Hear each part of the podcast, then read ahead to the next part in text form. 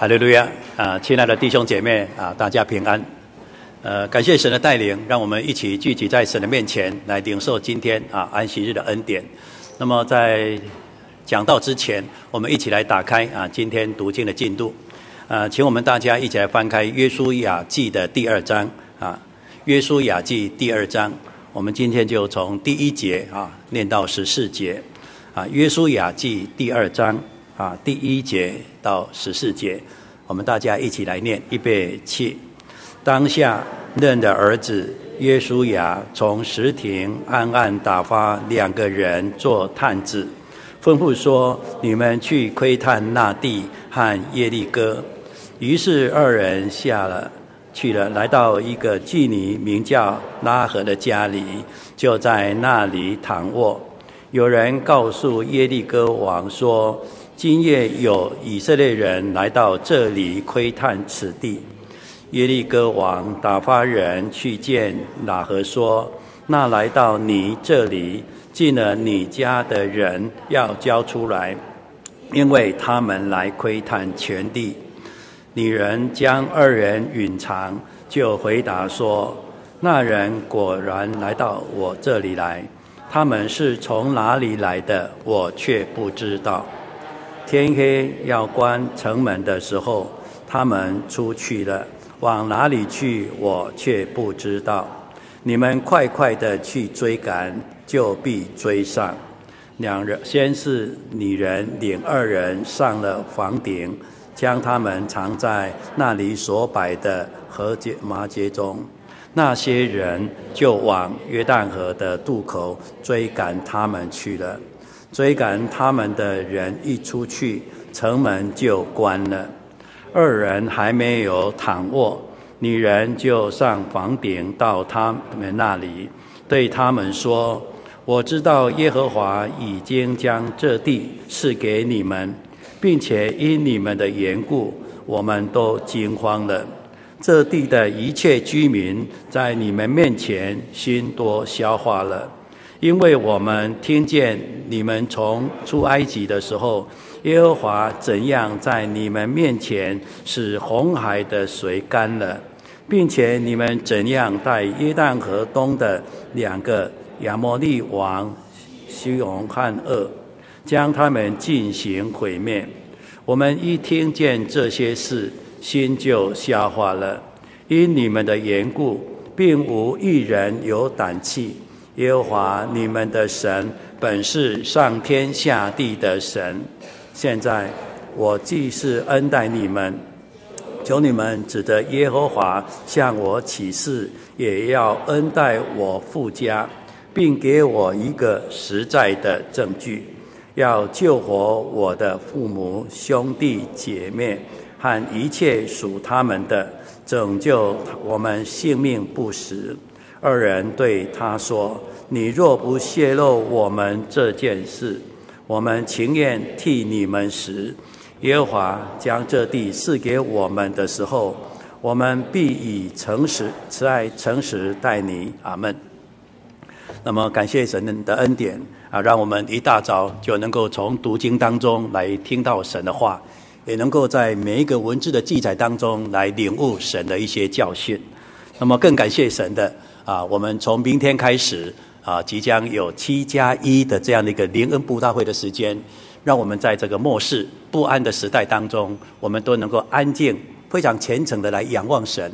我们也透过这几天的灵恩布道会，让我们在属灵的更新啊、属灵的力量当中，能够比以往更有智慧、更有信心。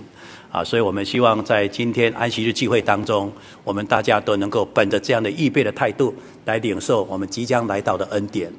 那么也感谢神，在我们年会即将来到之前，我们所读的这段经文，对我们今天无论是在关怀弟兄姐妹，或是带领慕道朋友，事实上在这个经文里面，他带了一些多一些宝贵的一些提醒，让我们都能够在圣灵的导引当中，能够慢慢的体会，慢慢的去咀嚼里面所带来的丰盛的言语。那么在约书亚记的第二章当中呢，事实上它是一个非常丰富的一些啊一些记载。它不单是一个人物性的一个记载，它也是一个军事上的记载、侍奉上的记载，更是救恩中的记载。每当小弟在读这段经文的时候呢，我看到了这段经文里面，他为了要来征服这个啊耶利哥，来逐次的来占领这个迦南地，神给当时的这些啊领导者，也就耶稣亚，他有一个非常前瞻的属灵的智慧，能够派这个探子去看看究竟。但是这时候所派的探子呢，跟以前在旷野所派的探子是截然不同的。因为这时候是本着信心来得取神所应许之地。那么在这段经文里面，假设用军事的角度来看，有时候呢，它是一个情报以及反情报之间一个非常重要的一个所谓的一个互动。那我们看到这个啊，约书亚所派的探子，因为为了收集也要了解耶利哥以及那附近相关的一些啊地理啊、地形地貌。甚至里面的人情，或是这些民风的习俗，所以有时候呢，必须派个人先去了解。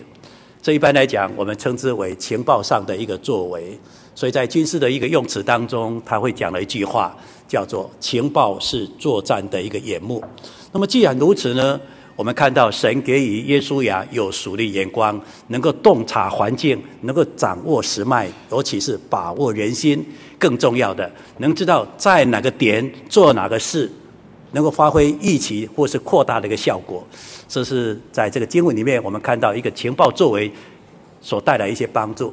当然，我们也看到了耶利哥呢，这个王也不是省油的灯，他也很早，而且预期的这样的一个哦判断当中，他认为约书亚以色列人一定会来，那来也不是傻瓜，大军压境。他一定会派一些人来，所以基于一个敏锐的角度，他用一个叫反情报的这样的一个方式来掌握这些人，所以有人来反映，然后反映到王的这样的一个耳中，王即刻没有马虎的直接来到现场，来跟拉合来谈这段事情。可见这个地区里面的所谓的情报的掌握或反情报的掌握也是非常的重要的。所以军事的角度来讲，这是值得我们来学习跟思考的地方。但是如果说我们是用一个救恩的角度来看这个问题呢，更感谢神。我们看到这个教恩当中呢，我们知道我们的神是大能者。所以在这个啊探子的这样的一个回复，尤其是答复这个啊，也就是啊拉合来答复这个探子的这个过程当中，他所讲的话，可以看见了神的大能。而这个神的大能呢，在这边有有一些记载。我们先来看一下这个第二章哈，第二章的这个第八节。第八节呢是讲到这个拉合呢，他看见诶，听见了啊，听见了什么？他说啊，这个第九节说：“我知道耶和华已经把这地赐给你们，并且因你们的缘故，我们都惊慌了。而且这地方的居民呢，我们呢在你面前心多消化了。”所以，远在约旦河的事迹已经传到了这个约旦河啊西边的这些迦南人。所以呢，这件发生呢，已经透过了这样的时间也空间来到他们的耳中。所以他们听到以后呢，他们有一个强烈的感受：原来以色列人所敬拜的神，他的确是一个全能的大能的神。哪怕当时在宗教上或者文明上已经是屈居一指的这个埃及。在以色列人所敬拜神的手中，又算老几呢？最后，在一个红海的过程当中，这个法老所带来的军队，所带来的这一批人，全部淹没在红海里面。他所带来的意义是什么？让当时凡是听见的人都惊慌了，而且都消化了。而这样的消极的背后，转为积极上是什么？他们更相信，尤其拉合更相信。今天你们这两个探子来到这个地方，而这个地方正是你们的神所要赐给你们的一个应许之地。后来他讲了一句非常重要的话，我们来看一下这个十一节，第二章的十一节。我们一听见这些话呢，心就消化了，因为你们的缘故，并无一人有胆气。耶和华你们的神本是上天下地的神。这句出自一个外邦的女子。那么这句话显然是有所体会、有所感动的。那么这是从这个救恩的角度来看到这个啊拉合，他对于以色列人所敬拜的神那一种信心跟态度。那么更要紧的，里面还有一句话，我们一定要再思考一下。我们再来看一下这个第二章，第二章的十二节啊，十三节，要救活我的父母、弟兄姐妹和一切属他们的，拯救我们性命不死啊！这句话它意味着什么？不是我个人好，不是我个人得救，我希望我们全家人得救。而这个全家扩及到什么呢？这里说一切属于他们的，我们说亲戚加亲戚，朋友加朋友，一连串的，只要你熟悉的人，因着喇合的这样的一个建立跟喇合的这个主张，那么希望这个探子呢，能够好好的在这件事情来一个证据，一个承诺。哪一天你们回来了，这块地是你们的，这时候呢，你一定要保全我们这一些人的生命。而这样的概念是什么？拉合愿意在神的面前，在一个得胜的全能的神面前，希望我们全家人得救。所以在整个福音的性质当中，我们从这段经文了解，全家人得救是一个认识神、珍惜生命、爱惜生命的人，尤其在属灵生命当中有所体悟的人，一定会坚持而且追求的。所以在我们福音的工作当中，我们都希望全家来得救。不单全家得救，一切属于他们的呢，我们都要拯救到底，不至于灵命丧失。这是在整个福音的角度当中来看这段经文。那假设呢，今天我们用一个灵修的或侍奉的角度再来看这段经文，那么这段经文所给我们呢，就是信心跟智慧了。所以在今天的分享当中，我就用信心与智慧的拉合来跟我们弟兄姐妹互相的分享。也求主帮助，让我们能够从这个拉合的事迹当中来了解，我们今天在幕后的一个基督徒，我们处于一个复杂的这个环境，而且人心呢各自盘算、各自想象的完全不一样的时候，我们怎样建立在一个信心的基础当中，用神给我们的智慧来做一个引领，来做一个牧羊，来做一个带领。所以求主耶稣帮助我们。那么在整个耶稣雅记的第二章当中，我们首先要来了解。拉合在这个互动里面，它所呈现的到底是什么呢？它隐藏了这两个人，而且用冒死的这种有风险的机会的情况下，愿意袒护着这两个人。那么袒护的原因在哪里？我们又说非亲非故，我们又不认识，你有没有什么特别给我好处？那我冒了这么大的险，而且要在王的面前要冒这种险，万一呢？假设呢？被发现了怎么办？发现的话，不是一个人呢、啊，全家。为什么全家会被砍头？因为因为你的叛变也好，因为你的这样的一个错误的一个决定也好，导致整个耶利哥城可能会被在被陷入在敌人的手中。你想想看，所造成的国家安全的危害大不大？是，如果是这个样子，那和凭着什么样的一个态度，愿意冒着这么大的风险？原因在哪里？就是一段话，这段话叫做信心。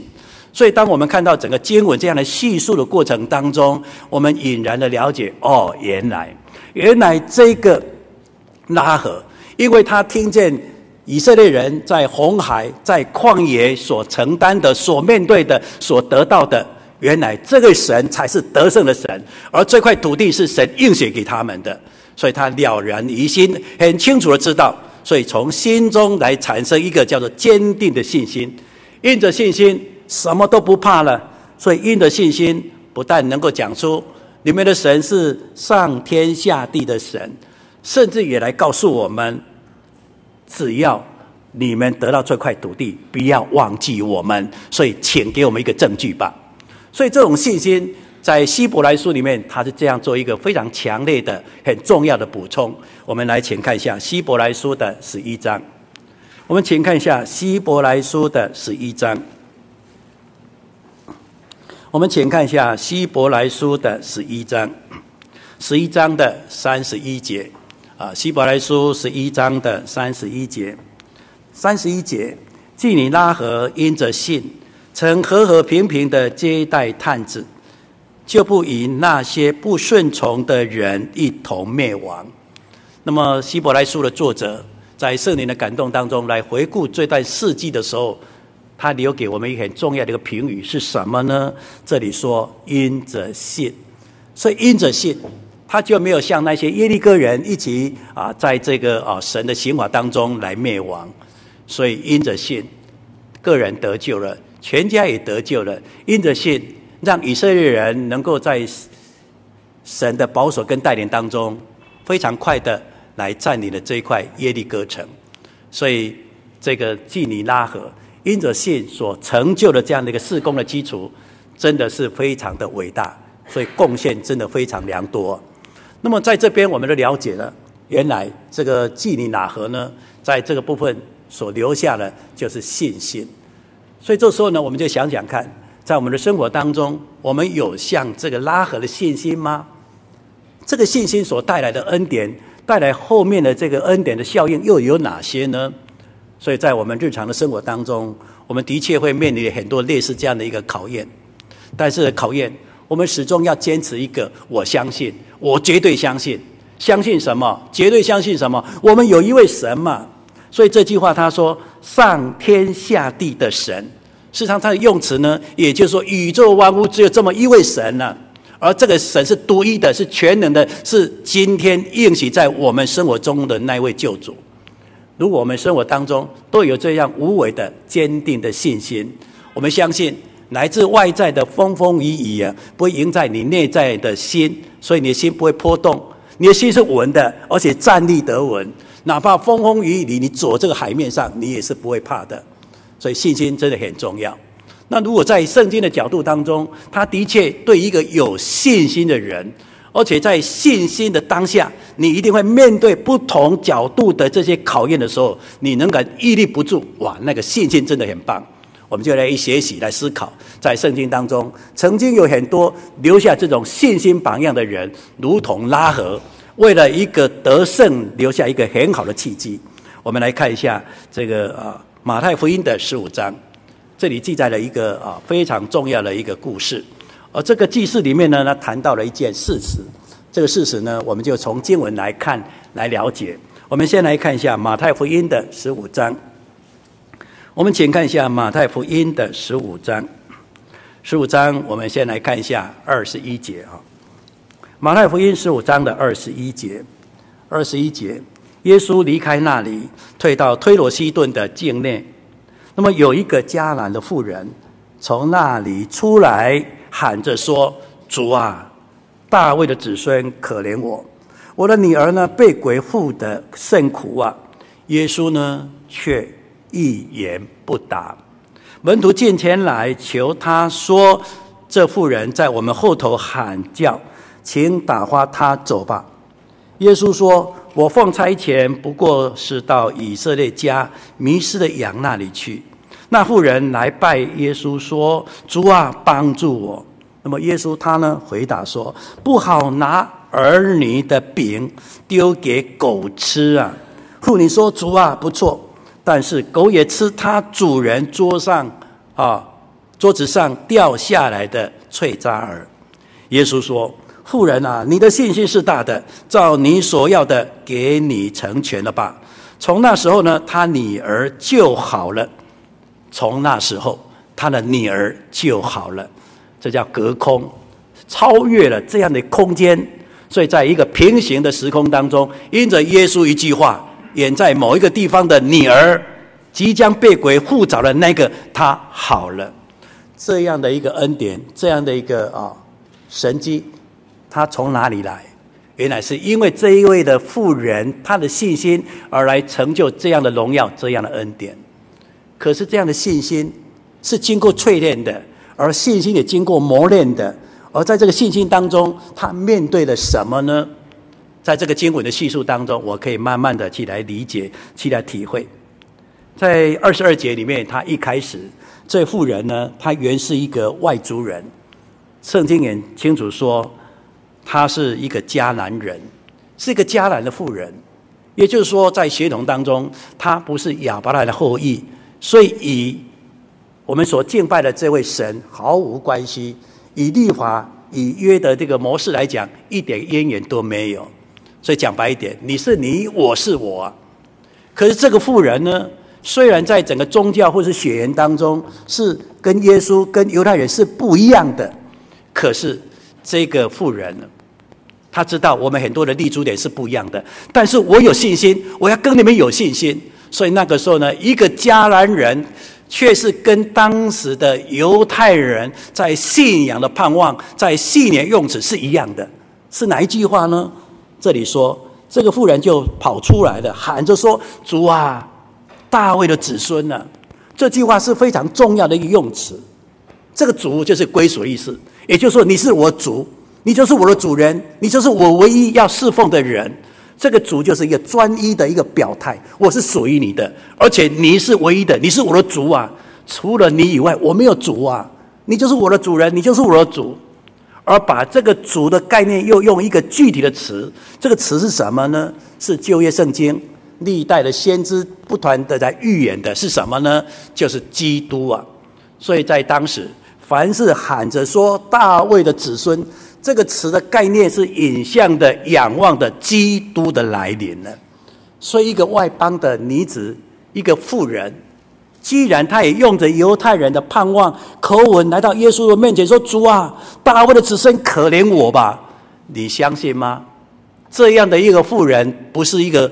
泛泛之辈，一定是对这个犹太信仰、对摩西的律法，乃至对耶稣的事迹，一定有很多很多的时间去了解，有很多的去体会。今天耶稣来了，看到机会了，就赶快去吧，因为他孩子换血啊，被苦所害啊，甚苦，马上跑到耶稣，所以本着这种信心，勇往直前的来到耶稣面前，说：“主啊，大卫的子孙，可怜我吧。”信心不简单吧？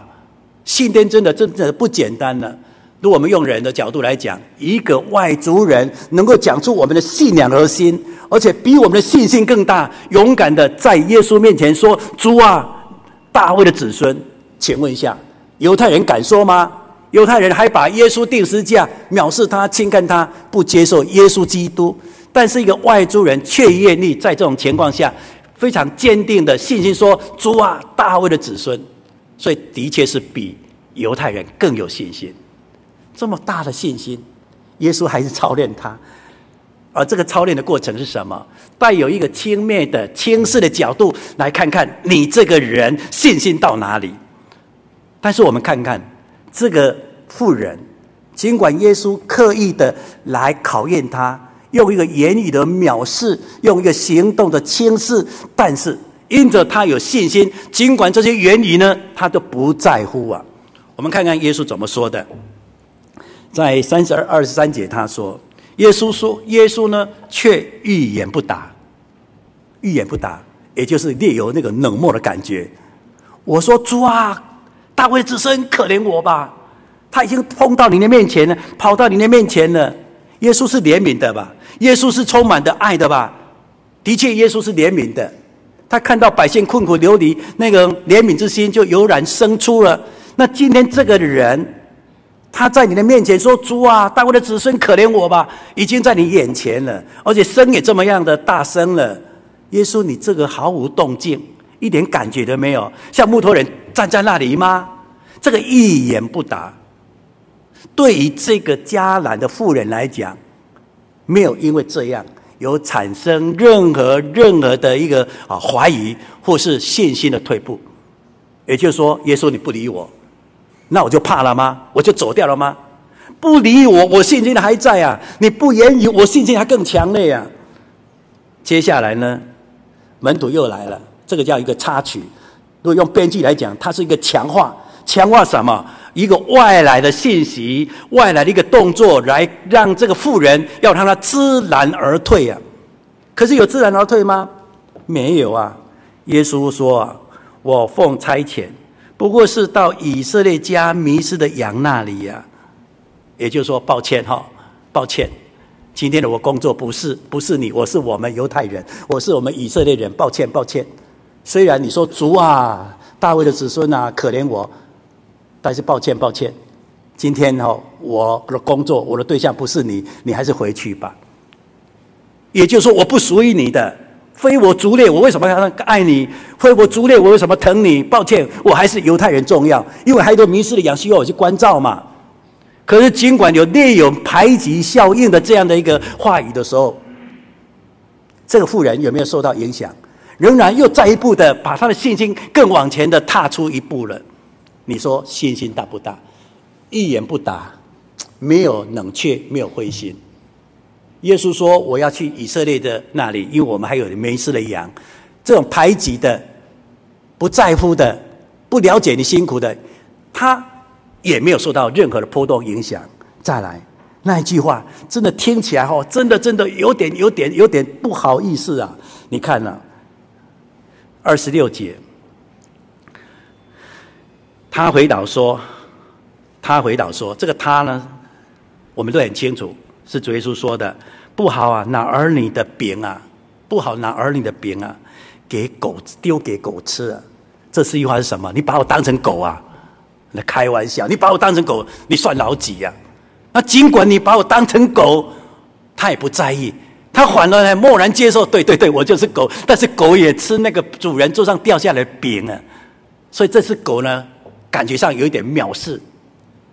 但是，就一个非常有信心的人，他知道耶稣不是刻意来藐视，是个考验呐、他反而更有信心说：“我我我是狗好了，但是我也出吃主人桌上掉下来饼啊！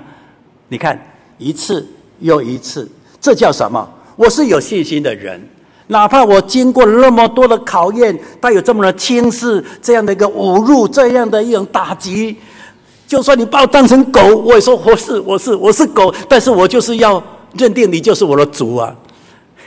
有时候呢，我们用一个笑话来讲：如果说耶稣认为他是狗，他如果说“哎，对我就是狗”，但是我耶他说“你就是我的主人”，那是他是什么？他是跟狗同类的吧？可是这不是在这语言上的一个所谓的啊一个影射或是对照。我们所知道的，耶稣知道这个人。他是有信心的，但是透过这样的一个事迹，透过这样的过程来强调我们，今天我们对神一定要有信心，就像拉合对以色列人所敬拜的神有信心，哪怕要冒险，有很多的风险，他也屹立不摇。而今天我们看到这个迦南的妇人，她就是因为有这样的强烈的信心，哪怕你们这些人用什么话来侮辱我、打击我、藐视我，我的心。我的心很安静，我的心呢，如水一样安安静静的。但是我安静当中不是没有波动，我内在是很强烈的说：“主啊，你就是我的大卫的子孙，主啊，你就来帮助我。”所以，我们从这个事迹来看，我们真的要类似这样的信心呢、我们弟兄姐妹一定要这种信心，我们慕道朋友也是要这个样子。曾几何时呢，我们有时候那个信心都不够，人家的一句话。人家一个小动作，那你就不来了，就好像耶稣得罪了呢。可是我们想想看，当耶稣对这个妇人说：“嘿，不好意思，不好意思，是什么呢？哎，我不好拿儿女的饼丢给狗吃，就是带有侮辱了。你要把我当成狗啊！所以很多人他说啊，啊，教会某某人讲的是什么话，我没面子了，我好像哦，我好像被人家轻看了，我不来教会了。一个慕道朋友呢，来到教会的时候呢。受到一些好像比较不合理的一些言语，那被伤害了，甚至在家里面呢又受到一些不言语的一些侮辱了，那不来了，不来了。你想想看，你这种信心够强烈、够坚定吗？但是迦南妇人这边留给我们的真正的信心，无论外在是怎样波动，影响的层面有多大，他始终能够坚定，我所敬拜的神是上天下地的神，是全能的神，远至在。红海的时候我都听过了，远至在旷野的时候我也听过了。今天我要来体会，我今天来仰望他。如果你有这样的信心的话呢，就如同这个妇人一样，也像这个这个啊拉合一样，能够蒙受神丰富更多的恩典。这是我们在信仰当中从信心的角度来看看。所以信心呢，它可以克服我们情绪。所以信心是克服情绪的要件，所以我们做互相的参考，互相的勉励，一定要有信心。有一些不恰当的一些言语，导致你的情绪的波动的时候，也不要影响你的信心。另外呢，信心呢，它可以让你接受考验的时候呢，能够勇于接受考验的这样的一个态度跟基础。我们来看一下《约翰福音》的第四章。我们请看一下《约翰福音》的第四章，《约翰福音》第四章，《约翰福音》第四章的四十六节，这里讲到了一个大臣啊，《约翰福音》的第四章的四十六节，四十六节，耶稣又到了加利利的迦拿，就是他从前变水为酒的地方，有一个大臣和他啊，他的儿子。啊，一个有一个大臣，他的儿子呢，在加百农患病了。他听见耶稣从犹太来到加利利，就来见他，求他下去医治他的儿子，因为他儿子快要死了。耶稣就对他说：“若不看见神迹奇事，你们总不相，总是不信。”那个啊，大臣说：“先生啊，求你趁着我的孩子还没有死，就下去。”耶稣对他说：“回去吧，你的儿子活了。”那时信耶稣所说的话，就回去啊，回去了。正下去的时候呢，他的仆人就迎见他说：“他的儿子活了。”他就问呢、：“什么时候见好的呢？”他们说。昨日末时，也就是下午啊，下午一时的时候，那么这个热呢就退了，他们便知道这时正是，他们便知道这正是耶稣对他说：“你儿子活了”的时候，他自己和全家都就都信了。这里讲到一个大臣，而这个大臣当然是属于罗马的一个军队啊。那么在当时。迦百隆是一个非常重要的一个啊城市。如果用一个地理位置来讲，当他们从这个大马士革，然后呢经过耶利哥，也就是耶利哥的迦百隆，那么沿的海边，然后经过了我们今天所熟悉的这个沙伦平原、加萨走廊啊，所以那个点呢是一个我们可以说是当时在国际当中或是一个贸易当中非常重要的一个啊路线。而这个迦百隆是这个路线里面很重要的一个关卡，重要的城市，所以很多时候呢，必须要军队来驻扎；有很多的时候呢，必须在那个地方来做收税，所以它是一个很重要的一个城市，重要的我们称之为军事上的一个要点。那么这个要点呢，就派驻了这个人在那里，所以这个人也不是泛泛之辈。那么这个大臣呢，他的孩子快死了，孩子快死了。我是个大臣，我握有这个地方的治安，我握有这个地方的警备安全，甚至我握有这个地方的军事上的一个好行动，我是握有军权的，握有实权的。这个地方的行政管理啊，看我的脸色啊，我拿着是拿着枪啊，我的枪左右你们的行政啊，所以谁敢得罪他？所以大家都是巴结了他，但是他孩子病了。所以只要打个电话，哦，抱歉，那个时候没有电话，只要派个传令兵跑过去，对不对？就要跑过去，那个人就要赶快跑过来报告报告什么事？我儿子病了，赶快医治他，应该是很自然，是这样的一个表态跟这样的动作嘛。可是这个人不因为在当时未有一定的权位，所以他有高高在上的那种霸气，反而谦卑的。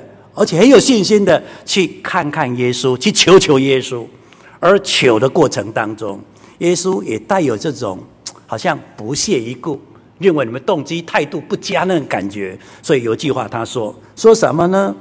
耶稣对他说：“若不看见神迹奇事，你们总是不信。对一个有权势，对一个重要人士，你讲这句话，你敢讲吗？你好意思讲吗？”所以，以人际关系或官场文化，你讲这句话是不得体的嘛？意思说，你的态度不佳，你们的观念错了。我来告诉你，你们错了。应该应该说，哎，你孩子怎样了？需要怎样？我赶快去好不好？应该是这种很急迫的，而且及时的安慰嘛，而不具有挑衅的，是质疑人家的态度跟做法嘛。可是呢，这一个大臣呢，这时候呢，他仍然接受了这样的一个挑战。所以愿意按捺的情绪，而这个情绪不是不满的情绪，也就是说，他完全相信，相信我眼前这位耶稣呢，他是怜悯的，他是有全能的，所以把这些人负面的用词呢，已经抛之脑后。所看见的，所要抓的，就是全然的信心。耶稣，你就是我的信心。看到耶稣，让我信心百倍。那那看到耶稣，就是我唯一的一个目标。所以这时候呢，耶稣呢，又看见那个大臣说：“先生啊，求你趁着我的孩子还没死，就赶快下去。”这里面有一句话叫做“求啊”。耶稣，我们不要再耽误时间。你讲了，我都知道，不要再耽误时间，快快快快快呀！不要当我孩子死了再去吧。还没死，还没死，还有一口气，哪怕五分钟，赶快把握五分钟吧。他就是这样求着耶稣赶快去。所以看在耶稣的这个眼中，我们全能的神耶稣难道不知道他那种急迫的心吗？他难道还不看不知道？还有还有还有短短的时间，可能就一下子一秒钟就死掉了。难道耶稣都不知道吗？